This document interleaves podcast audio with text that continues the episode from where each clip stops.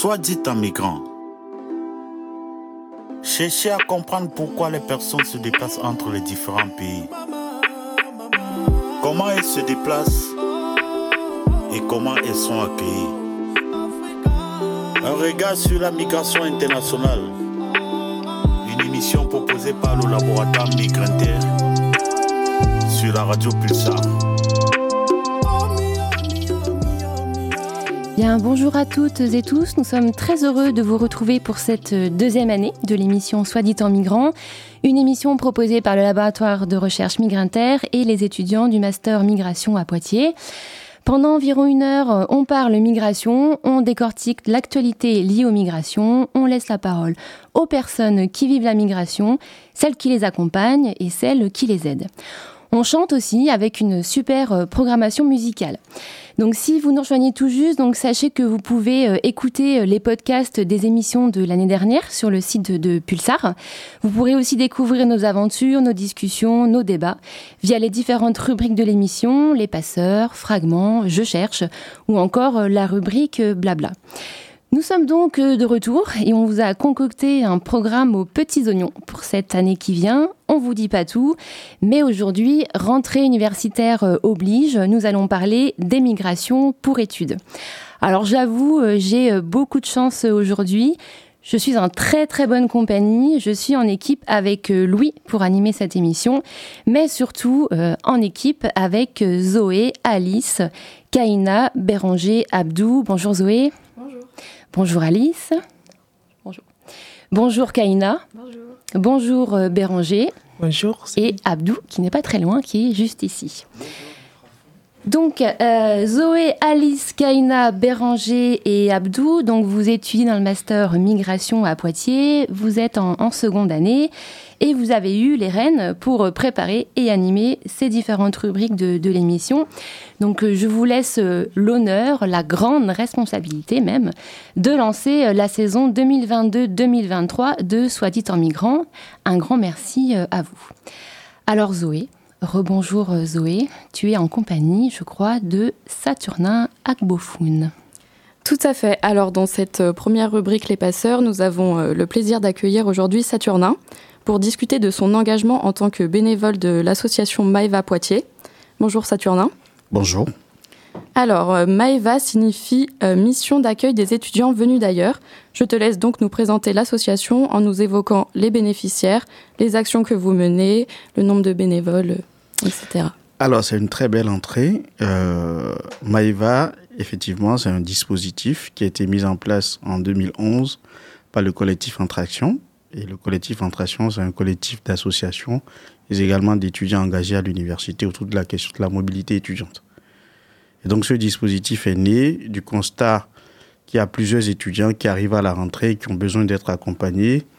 Et ce qui existait à l'époque, euh, c'était les associations dites territoriales ou associations de pays, comme par exemple l'association euh, des Sénégalais de Poitiers, association euh, des euh, étudiants et stagiaires camerounais de Poitiers à SECAM, Amical des Béninois du Poitou, pour ne citer que ces trois. Il y en avait d'autres. Et donc, on s'était regroupés à la suite d'un festival qui a été euh, fait en 2010, Africa 2010. donc, ce dispositif a été mis en place après ce constat qu'on fait souvent des choses, mais on ne touche pas forcément tout le monde. Donc, euh, la dénomination d'ailleurs, ça vient surtout de, ce, de ça. Donc, mission d'accueil des étudiants venus d'ailleurs. Et quand on dit venus d'ailleurs, c'est bien évidemment ces étudiants qui viennent de l'étranger, mais également ceux qui viennent de l'outre-mer, les Antillais, les Mahorais, mais également ceux qui viennent de la métropole, mais d'une autre région et qui n'ont pas d'attache forcément à Poitiers et à leur arrivée, qui ont besoin de conseils, d'être accompagnés aussi dans leur démarche. Alors, en termes de bénévoles, tous les ans, euh, nous tournons autour euh, d'une centaine et nous avons euh, cette année, par exemple, 43 personnes qui se sont engagées pour euh, animer le dispositif. Nous avons un fonctionnement plutôt horizontal. Donc euh, le dispositif fait bien la différence avec l'association qui est le collectif Entration. Donc le dispositif, nous avons sept pôles. Il y a un pôle à coordination, il y a un pôle finance, il y a un pôle accueil et parrainage, parce que la question du mentorat étudiant aussi, on le prend à cœur. Il y a un pôle accompagnement éveil juridique pour tout ce qui va être euh, droit des étrangers. Et il y a aussi euh, un pôle euh, communication et développement dont moi je suis le responsable. Il y a un pôle détente et découverte pour tout ce qui est inter, interculturel, inter, découverte, aussi des débats intellectuels. Et un pôle logement et développement durable qui s'occupe d'aider les primo-arrivants à trouver un logement décent mais également on s'inscrit dans la dynamique du développement durable. Donc on récupère des affaires laissées par les anciens, qu'on redonne gratuitement aux nouveaux. Donc nous avons un Bazar Solidaire qui est un service qui est proposé tous les ans aux étudiants. Ok, euh, donc euh, tu nous as dit que l'association était également accessible aux, étudiants venus de d'autres régions métropolitaines et des, départements et régions d'outre-mer. Mm. Euh, donc, euh, est-ce que vous en accueillez beaucoup ou est-ce que c'est principalement un public étranger que, que vous accueillez? Alors, la porte d'entrée à Maeva est diverse, mais il y a une porte qui s'affine de plus en plus tous les ans. C'est euh, pas le, le, prisme de recherche de logement. Alors qu'au départ, nous nous sommes positionnés pour l'accueil. Mais on se rend compte très vite que les gens cherchent véritablement un interlocuteur quand il faut trouver un logement parce que Campus France, en amont, fait déjà le travail. Et ceux qui sont en métropole, pour les étudiants qui sont en métropole, ils sont déjà habitués à ces codes-là, comment on cherche un logement. Et ceux qui viennent d'ailleurs ne le maîtrisent pas souvent. Donc, les premières personnes qui nous contactent, c'est souvent ceux qui viennent de l'étranger, parce qu'ils recherchent un logement. Et pour faire la demande de visa, ils ont forcément besoin d'une attestation d'hébergement. Donc, par ce prisme-là, effectivement, beaucoup euh, rentrent en contact avec nous et c'est les premiers qu'on rencontre. Ensuite, ceux qui viennent des métropoles, là, je suis très content et même plus à l'aise de parler avec vous parce que vous avez un master qui attire beaucoup et qui fait partie aussi des spécificités de l'université de Poitiers. Donc, beaucoup d'étudiants métropolitains viennent de d'autres régions comme Lille, Lyon pour venir faire ce master-là à Poitiers. Et très souvent, euh, oui, euh, je ne sais pas où se trouve la CAF, comment je fais mes démarches et on répond on les aide aussi. Ou bien non, mais bon, moi, je suis en master migration, je veux bien rencontrer des étudiants étrangers, discuter avec eux, participer à vos soirées interculturelles. Voilà, ils sont les bienvenus.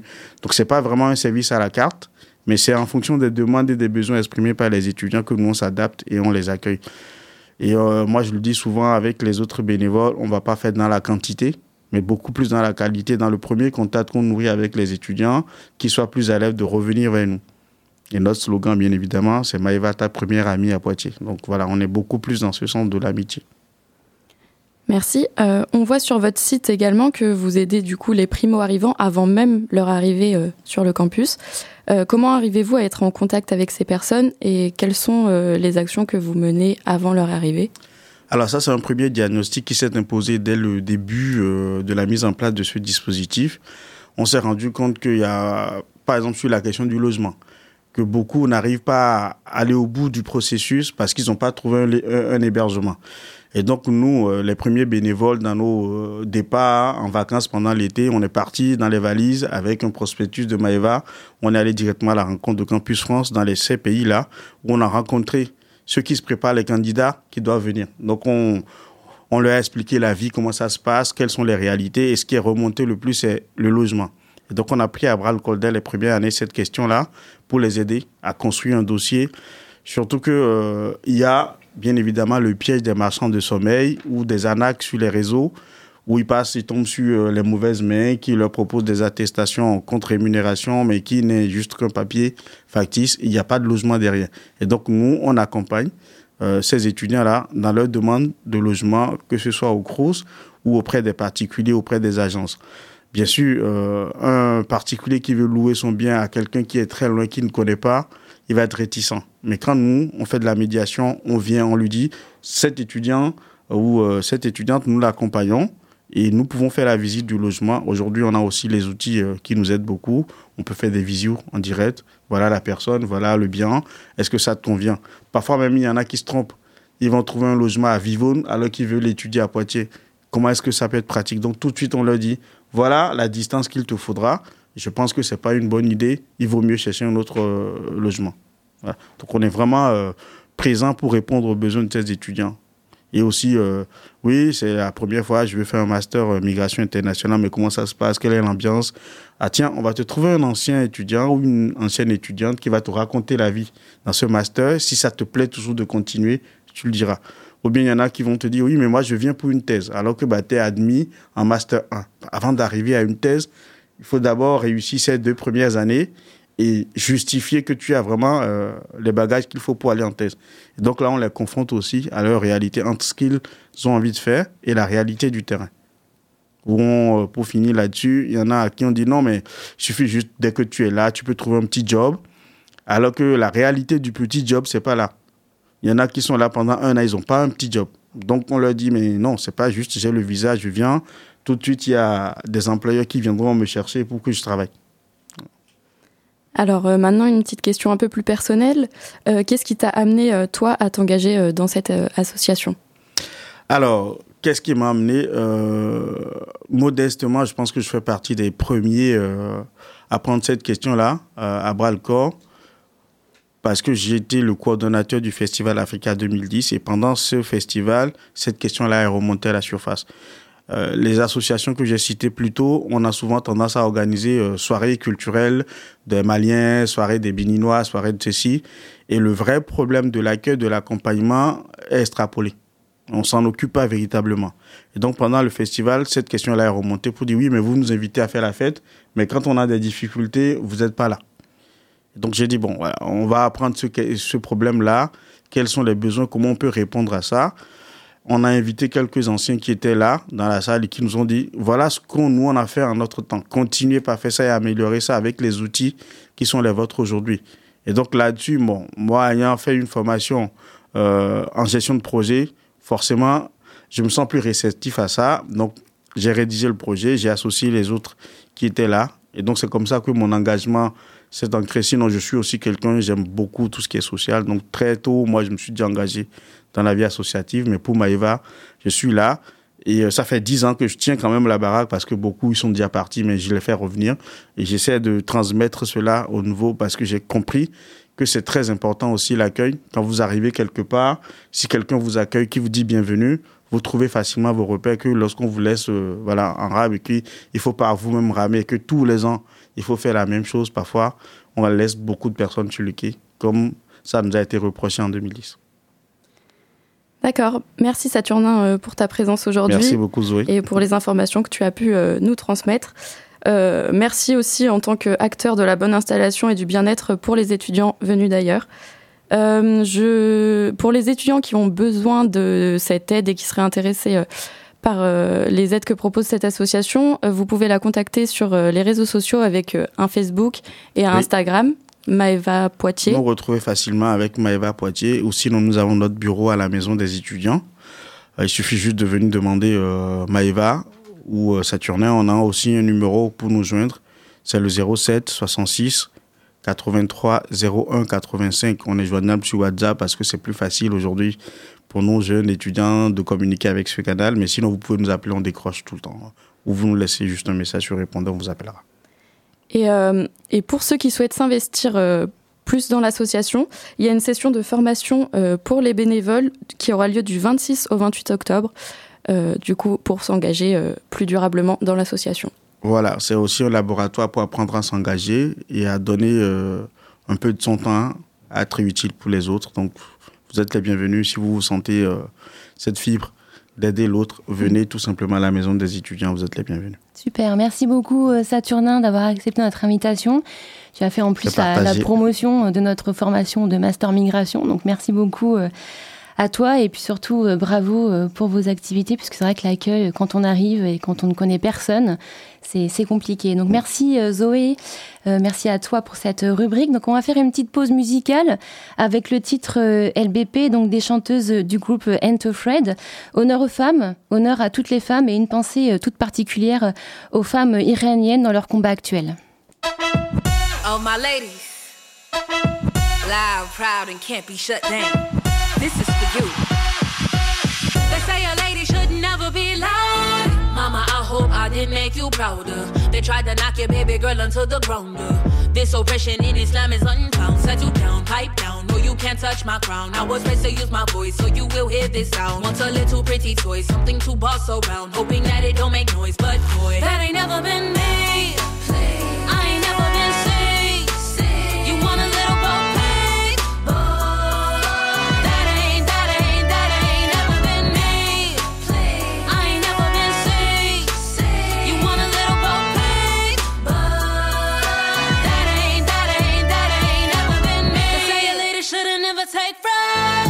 make it always get what you want to. You try to hush me, but it's a risky stunt to.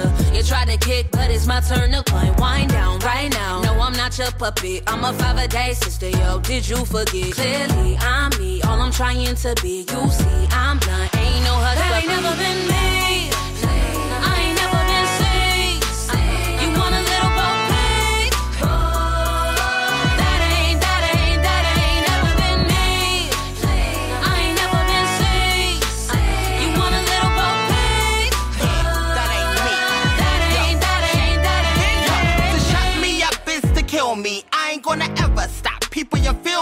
Murdered by cops appears to be the new lynch KKK. On the jury and the judge, bitch, we ain't afraid to stand up and speak the truth. It ain't never been me to miss voting in a booth. Not a feminist, but an activist for real. From women's rights to Kaepernick's right to kneel. We march a lot and we comment online while the enemies plot and watching us all the time. Yo, it's time to unite and put aside all the beef. Love is all we got, and hate ain't never been me. That ain't never been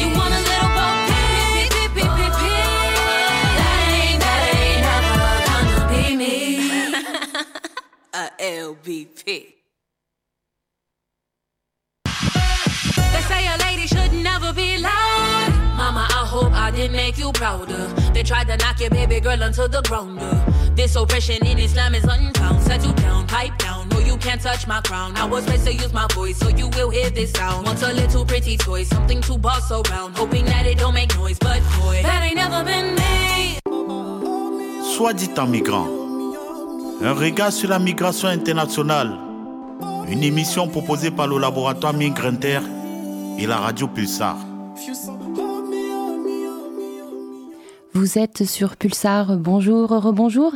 Vous écoutez l'émission Soit dit en migrant. Aujourd'hui, en cette période de rentrée universitaire, on parle ensemble de migration pour études et je suis aux côtés de Béranger et de son invité Rodolphe. Merci Céline. Euh, effectivement, nous sommes avec Rodolphe. Rodolphe Dibi, il, est ivoirien et étudiant en master, deuxième année de, des tests et images alors, Rodolphe, déjà trois ans qu'il est Rodolphe, il est à France. Donc, euh, Rodolphe, est-ce que tu peux nous parler un peu de, des différentes raisons qui t'ont poussé à, poursuivre tes études en France? Oui, bonjour euh, Béranger. Euh, alors, je suis arrivé en France en septembre 2020 pour mes études en master test image, littérature et culture de l'image. Et je dois dire que en dehors de des raisons qui sont un peu euh, classiques, euh, comme euh, le fait que la France soit un pays de renommée internationale en ce qui concerne la qualité des enseignements. Voilà, je suis venu en France pour trois raisons principales. Déjà, ayant eu un cursus d'études en art plastique en Côte d'Ivoire, dans, dans, mon pays, voilà, j'ai constaté que la France euh, m'offrait plus euh, de débouchés, voilà, en termes de, en thème de euh, débouchés professionnels, voilà, pour me lancer parce que je souhaitais embrasser une carrière de d'enseignant, chercheur et artiste. Voilà, et donc la France m'offrait plus de débouchés. deuxièmement, c'est par rapport à, euh, mon, choix de, de, vouloir euh, poursuivre dans mon domaine, voilà, qui, était les, les, arts. Je sais que la France euh, a un système prestigieux en termes de culture et d'art. Donc j'ai trouvé que c'était un pays voilà, qui, qui pourrait m'offrir plus d'avantages. Aussi, la troisième raison, c'est par rapport au coût des, des, études. Voilà, parce que la France est, l'un des pays voilà, qui, qui offre, comme aux, aux, nationaux, c'est-à-dire les Français, qui offre la, même euh, chance aux étudiants internationaux de pouvoir euh, euh, payer les mêmes frais voilà, d'inscription et aussi, aussi par rapport à au coût de la vie voilà, en termes de, de vie estudiantine voilà, en France. Donc c'est principalement les trois raisons pour lesquelles j'ai décidé de, de venir en France. D'accord, Rodolphe, merci. Et Rodolphe, déjà, tu prends la décision de, de venir à France pour, pour, continuer tes études. Et là, est-ce que tu peux nous parler un peu de, des réactions de, de, tes parents, ta famille, tes amis, tes proches? Tu peux nous, parler, tu peux nous dire un peu comment est-ce qu'ils ont réagi lorsqu'ils ont appris cette nouvelle? Bah, il faut savoir que euh, euh, généralement, euh, en Afrique, quand un étudiant a euh, l'opportunité d'aller poursuivre ses, études en, Occident, c'est déjà euh, toute une fierté pour euh, la famille. Et donc, ce qui a fait que, avec l'aide de ma famille, voilà, ils, se sont associés à mon projet. Et justement, voilà, ils m'ont aidé, voilà, pour pouvoir venir en France. D'accord, même les amis, les proches, ils ont contribué à, ton projet? Euh, oui, les amis, les proches, euh, comme je disais, euh, j'ai eu un cursus euh, de plasticien, voilà, en Côte d'Ivoire, et, comme particulièrement en, Côte d'Ivoire, là est vraiment un volet embryonnaire. Et donc, mes, amis, surtout de, classe, se réjouissaient voilà, de, des opportunités que je pourrais avoir voilà, euh, en, en m'expatriant voilà, euh, en, en, Occident. D'accord. Euh, Rodolphe, comme euh, dans nombre des cas, on sait que durant ce projet, il y a souvent des imprévus. Est-ce que tu peux nous parler aussi de tes, de tes expériences personnelles à ce niveau?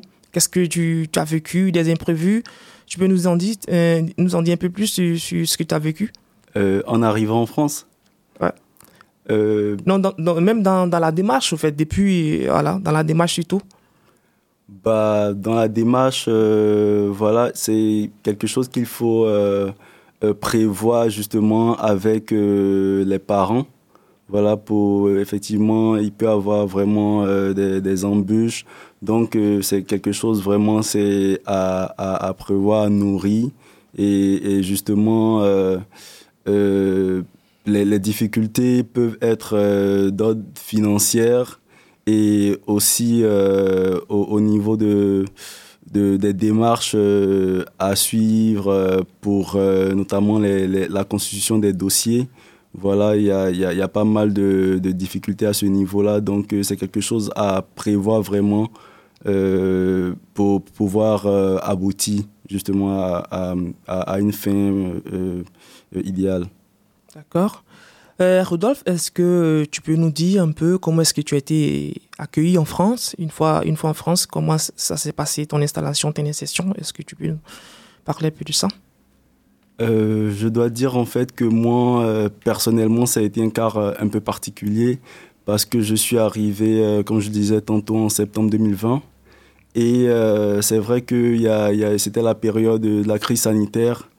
Et donc, euh, je suis un peu tombé, voilà, euh, dans cette crise, ce qui a fait que euh, j'ai pas vraiment eu euh, d'accueil particulier. Voilà, j'ai intégré euh, une classe où j'étais seul étudiant africain, voilà, entouré d'étudiants occidentaux. Donc déjà, il y avait cette, cette pression entre griffes. Et puis, c'est vrai que, comme je l'ai dit, avec la crise, euh, on a eu euh, un reconfinement voilà, euh, en France. Et c'est vrai que les cours à distance, tout ça n'a pas favorisé voilà, mon insertion. Donc pour moi, ça a été vraiment un cas un peu particulier. Mais je dois dire que après, voilà, après l'année, j'ai pu rencontrer Maeva, voilà, par l'entremise de la responsable de ma faculté, Madame Anne-Cécile Guiba, voilà. Et quand j'ai rencontré Maëva, je dois dire que les choses se sont décantées. Voilà, parce que j'ai pu connaître d'autres étudiants et les choses sont rentrées dans l'ordre au fur et à mesure. D'accord, merci Rodolphe. Pour clore cette partie, est-ce que tu peux nous dire un peu, euh, après tes études, est-ce que tu comptes, euh, tu comptes rentrer ou, rester ici? Euh, Dis-nous un peu quelles sont tes perspectives. Et enfin, tu peux profiter pour nous pour donner quelques conseils à ceux qui envisagent faire poursuivre des études en France ou même ceux qui sont déjà là. Qu'est-ce que tu peux leur donner comme conseil?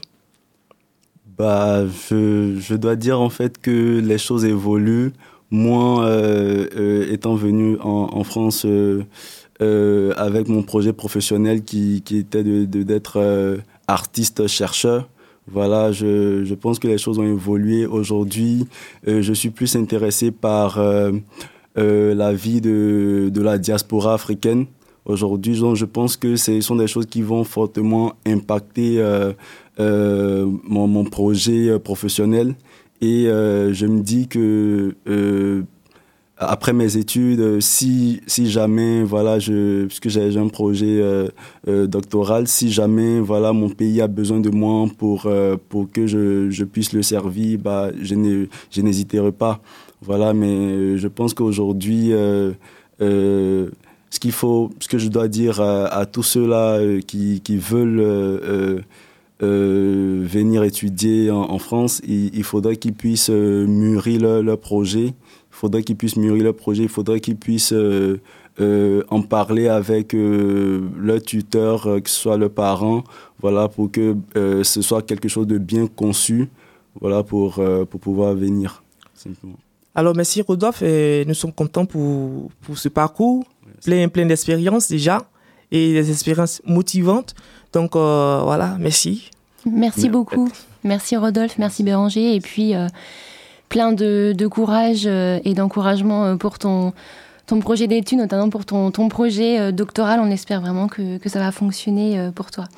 Allez, on s'offre maintenant une petite douceur pour nos oreilles. On écoute le titre La cause de Grand Corps Malade, Ben Mazué et Galfaille chanson qui évoque l'engagement euh, chez les artistes. Hein, donc, euh, tu nous parlais d'art, euh, Rodolphe, et plus largement sur la difficulté de s'engager sur des questions sociales, comme peut l'être celle des, migrations et l'accueil des migrants.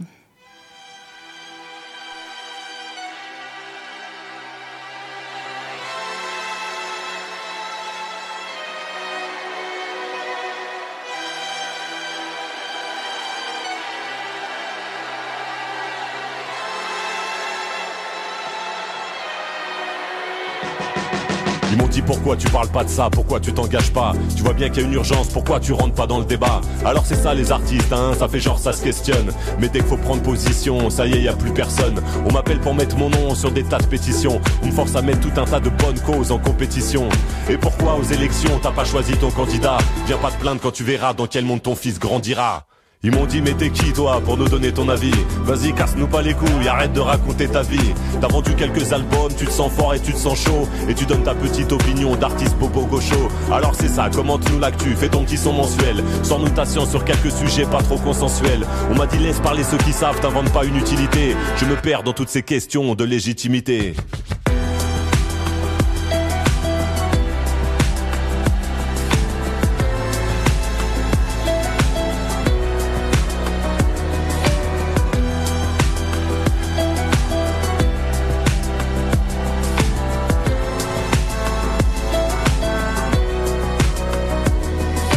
peu l'amour, je peux en parler, j'ai vécu quelques trucs. Je sais un peu les enfants, un peu les enfants. Je sais un peu la mort, je peux en parler, j'ai vécu quelques trucs. J'ai passé dix ans, j'ai passé dix ans à plus dormir à l'hôpital que dans ma maison. À plus dormir à l'hôpital que dans ma maison. Et forcément, je sais de quoi on parle quand c'est de la chanson, quand c'est de la chanson. Mais c'est tout ce que je sais, tout ce que je dirais, c'est tout ce que je connais, ouais, tout ce que je connais dans tout ce que je fais. J'essaie de taffer le sujet, y a rien qui me plaît moins que celui qui se permet de parler de ce qu'il a sur survolé, qui montre du doigt, qui condamne et qui sait. Y a les méchants là-bas, les gentils on les connaît, connaît, connaît, connaît.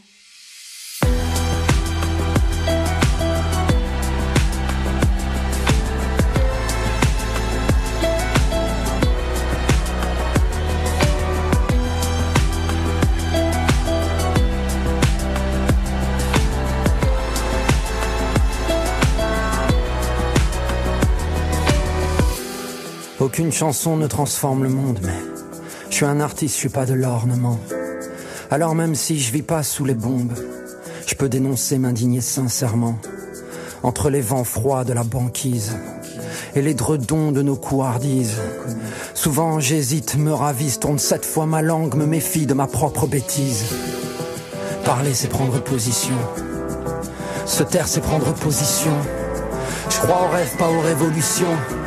Je veux des réponses donc je fabrique des questions. Qu'est-ce qu'on attend pour foutre le zbeul? Je veux chanter, je veux rapper, alerter, témoigner. Je veux cracher des tempêtes, allumer des brasiers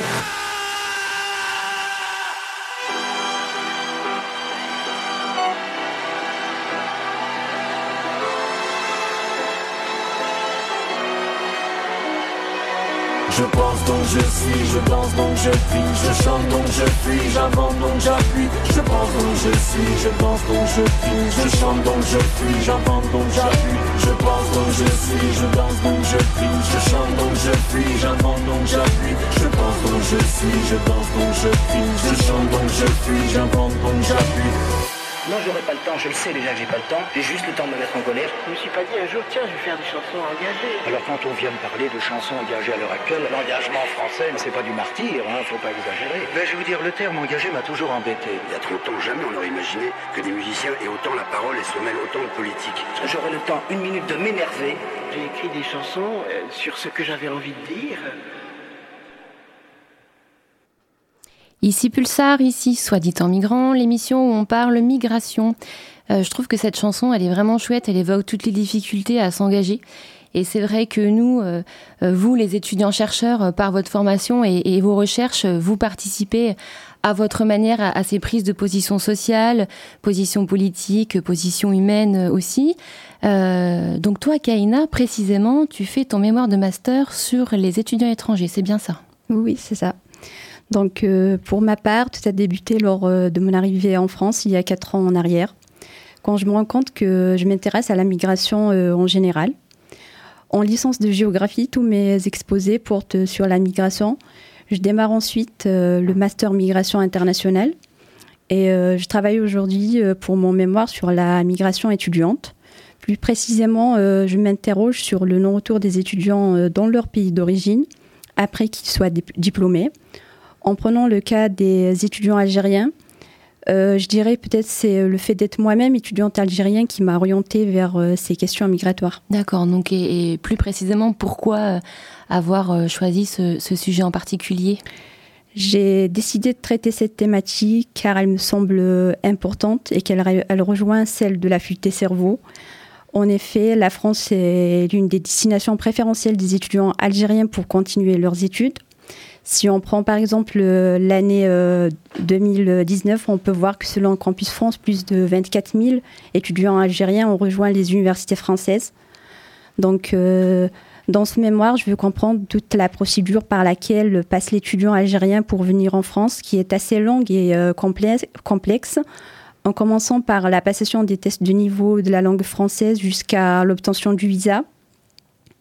Je souhaite aussi interroger les raisons pour lesquelles ces étudiants choisissent la France comme destination et euh, quelles sont les motivations qui les poussent à partir et également savoir euh, plus sur les difficultés qu'ils rencontrent euh, avant de venir en France, mais aussi les difficultés qu'ils rencontrent une fois arrivés sur le territoire français à savoir euh, la, question du logement, le financement de leurs études. Il y a aussi le système éducatif qui diffère, euh, des deux pays et, euh, encore le fait de vivre entre deux cultures différentes. Mhm. Donc tu t'intéresses plus particulièrement au temps de, la préparation et de la durée des études pour ces étudiants algériens. Et donc du coup tu t'intéresses aussi à ce qu'ils font après leur formation. En effet, euh, j'aimerais traiter la question du non-retour en Algérie, mais aussi celle du retour, puisque euh, si la majorité des étudiants algériens restent en France après leurs études, il y a également une, minorité d'étudiants qui repartent. À, ce sujet, des chercheurs nous indiquent que c'est l'attachement au pays natal, à la famille et aux liens qu'on tisse depuis notre naissance. C'est euh, la force de ces liens qui, qui laisse l'étudiant rentrer dans son pays, juste après avoir terminé ses études, malgré qu'il ait des opportunités de continuer sa vie en France. Il y a aussi euh, le manque de la famille et cet éloignement qui euh, dure plusieurs années, qui remettent en question l'étudiant sur le fait de rester ou de partir. Et euh, dans le cas où l'étudiant a des facteurs et des raisons qui l'empêchent de vivre, qui pèsent sur sa stabilité, c'est là que la décision de repartir aura lieu. D'accord. Et du coup, il y en a qui restent et, et qu'est-ce qui se passe pour eux?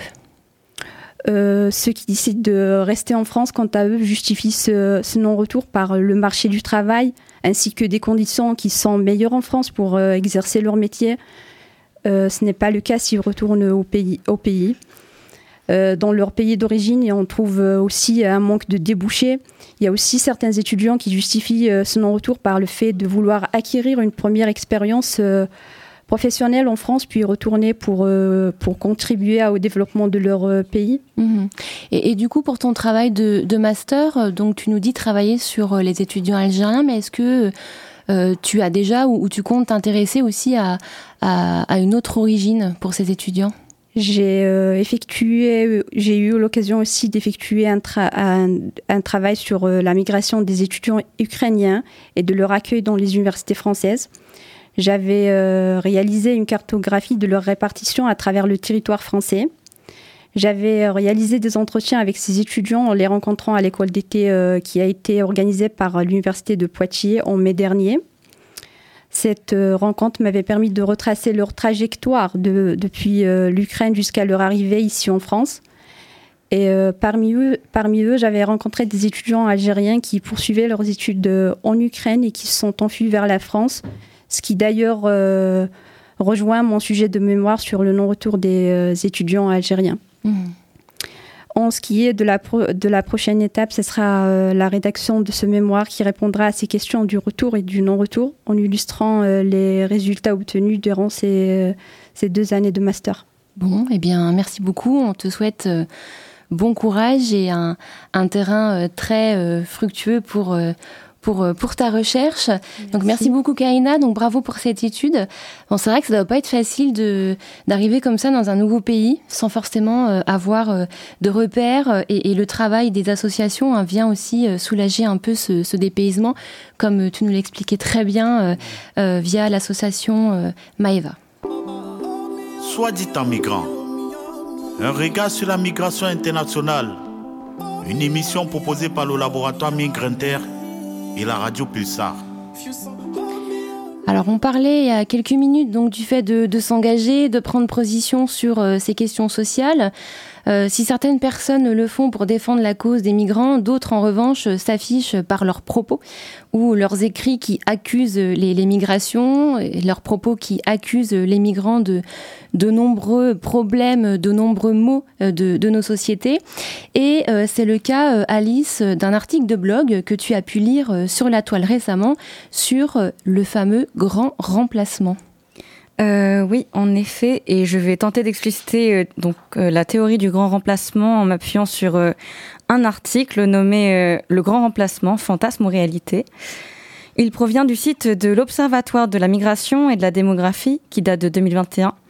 Un site par ailleurs très bien fait par des professionnels, mais qui demande quelques éclaircissements que je me permets de donner ici. L'article cite d'abord Renaud Camus, auteur et militant d'extrême droite, qui donne une définition du grand emplacement. Il s'agirait, je cite, de la population française qui se transforme rapidement et de façon croissante par une substitution de populations d'origine extra-européenne, essentiellement venues du Maghreb et d'Afrique, à la population française d'origine. Alors toi, Alice, euh, comment tu t'y prends? Est-ce que tu peux nous expliquer euh, euh, comment tu fais pour remettre en question cette fameuse théorie? Eh bien, tout d'abord, je propose un rappel historique qui manque à l'article mentionné. La théorie du grand remplacement n'est pas récente. Les premières apparitions datent des courants nationalistes et antisémites du début du XXe siècle. Par exemple, en 1886, dans la France juive, le journaliste d'extrême droite Édouard Drummond évoque une véritable conquête, une mise à la glèbe de toute une nation par une minorité infime mais cohésive. Et un autre exemple, en 1900, Maurice Barrès n'utilise pas l'expression grand emplacement, mais il évoque dans un article l'envahissement de notre territoire et de notre sang par des éléments étrangers qui aspirent à soumettre les éléments nationaux. Nous pouvons tous ici constater la violence des mots employés que sont conquête, envahissement, sang et soumettre. Aujourd'hui, soit un siècle plus tard, je n'ai pas l'impression que la France a été envahie de la sorte. Pourtant, Renaud Camus explique cette théorie par une dimension qualitative en évoquant les flux de migrants et le taux de fécondité des femmes étrangères. Alors, juste pour refaire un, petit point euh, euh, sémantique, est-ce que tu pourrais nous, nous, redire la différence entre une personne étrangère et une personne migrante, puisqu'on a l'impression que ça apporte beaucoup à confusion dans, la tête des gens? Effectivement, alors selon l'Organisation internationale pour les migrations, ce terme de migrant désigne toute personne qui franchit sa frontière nationale pour s'établir à titre temporaire ou permanent dans un autre pays. D'après cette définition, un Français qui part vivre sa retraite sur les côtes espagnoles est un migrant et vice-versa. Une personne restera migrante toute sa vie si elle reste dans un autre pays que celui d'origine. Quant aux étrangers, l'INSEE les définit comme toute personne résidant en France qui ne détient pas la nationalité française. Ainsi, d'après l'INSEE, on peut être français et migrant. Merci beaucoup pour, euh, pour ces précisions euh, qui permettent euh, ben, d'éviter en fait ces amalgames hein, qu'on entend souvent, que ce soit dans les discours politiques ou, médiatiques. Et, qu'est-ce qu'il en est si vraiment on revient aux chiffres que mentionne l'article et, et ses auteurs? Donc si on en revient à la dimension quantitative des flux migratoires, l'article de l'Observatoire nous cite les chiffres de l'INSEE et déclare, je cite, que la part de la population immigrée dans la population totale est passée de 5% en 1946 à 10,3% en 2021. Cette proportion est donc restée très largement minoritaire au cours des 75 dernières années. L'article aborde également la question de la fécondité des femmes étrangères, mais aussi la question du pourcentage de descendants de migrants. Il précise que le taux de natalité des femmes françaises baisse et le taux de natalité des femmes étrangères augmente. Il y fait même des différences entre l'origine de ces femmes Ici, j'apporte quand même une nuance en disant qu'il s'agit là exclusivement de stock à un moment donné, donc c'est-à-dire de ce qui est et non de ce qui sera à l'avenir. Ok. Et, du coup, au-delà des chiffres, euh, j'ai l'impression que cette théorie, elle se baserait aussi sur une dimension plutôt qualitative.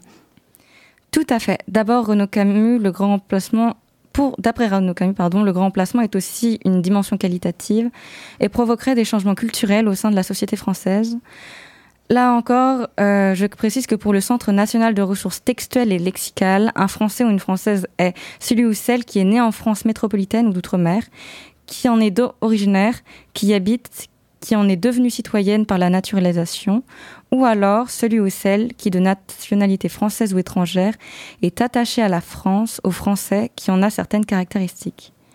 Pourtant, l'article nous donne une autre définition et affirme que est français celui qui a la nationalité française, bien sûr, pourvu qu'il vive selon les mœurs françaises. Euh, cette mention me semble assez contradictoire, euh, puisqu'on parle de nationalité, mais également de tradition, euh, ce qui donne de nombreuses variables finalement à ce qui serait un français. Je viens, pour conclure, viens donc d'expliciter de manière brève ce qu'est le grand emplacement. L'article de l'Observatoire de l'immigration et de la démographie, s'il se prétend objectif sur la réalité du grand emplacement, ne l'est en réalité pas du tout. Le site, quant à lui, au premier abord, semble très sérieux et offrir une position de neutralité des sujets abordés, puisqu'il est entretenu par des hommes au CV assez impressionnant. Son esthétique et son auto-appellation euh, d'observatoire également. Il suffit cependant d'approfondir cette première impression pour constater que le site relaie en réalité des positionnements d'extrême droite xénophobes très orientés.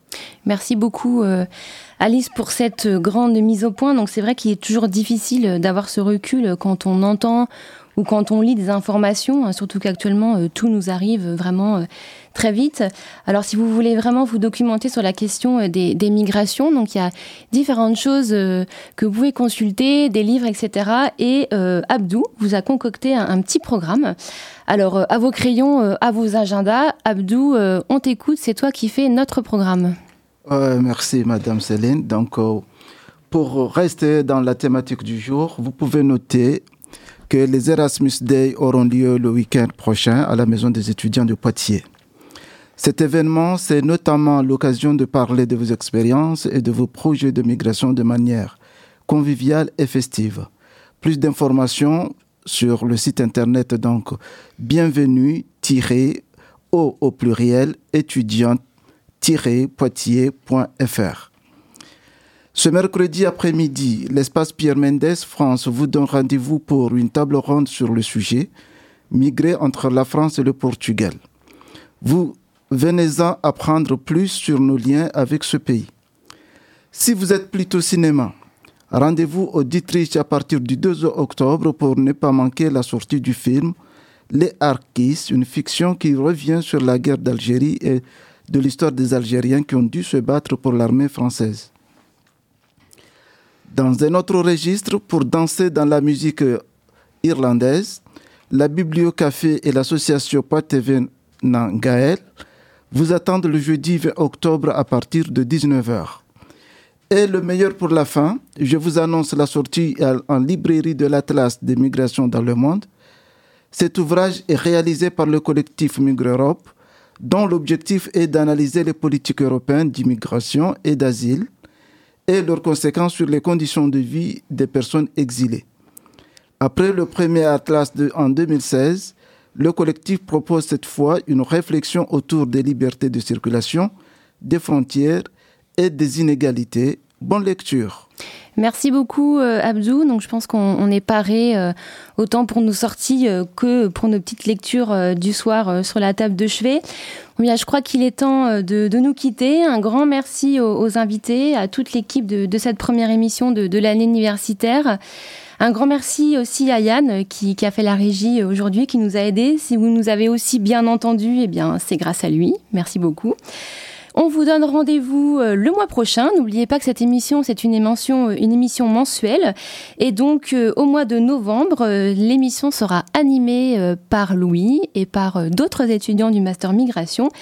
Et l'émission portera sur les camps de réfugiés. Et on se quitte en musique avec le titre Jimmy de Moriarty. Nous vous souhaitons un bon appétit et surtout, portez-vous bien.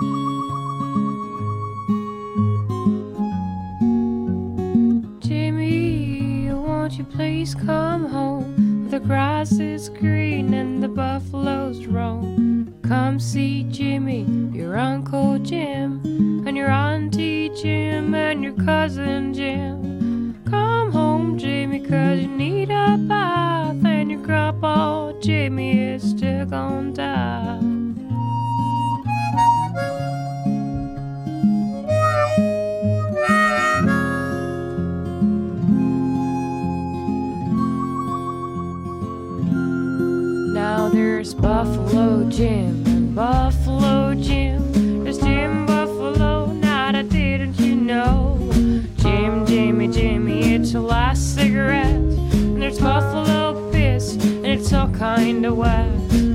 Jumbo Jimmy, you'd better hold your nose. Our roads lead to Rome with the Buffalo.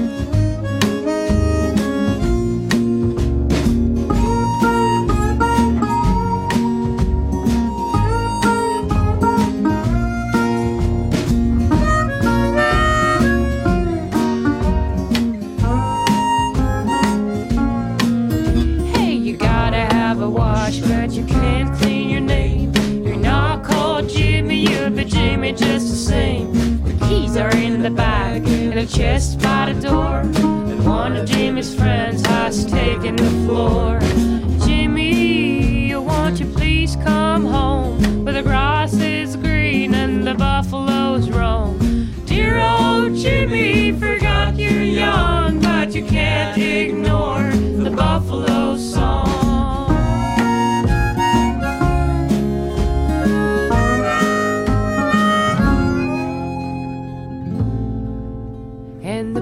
Buffaloes used to say, Be proud of your name. The buffaloes used to say, Be what you are. The buffaloes used to say,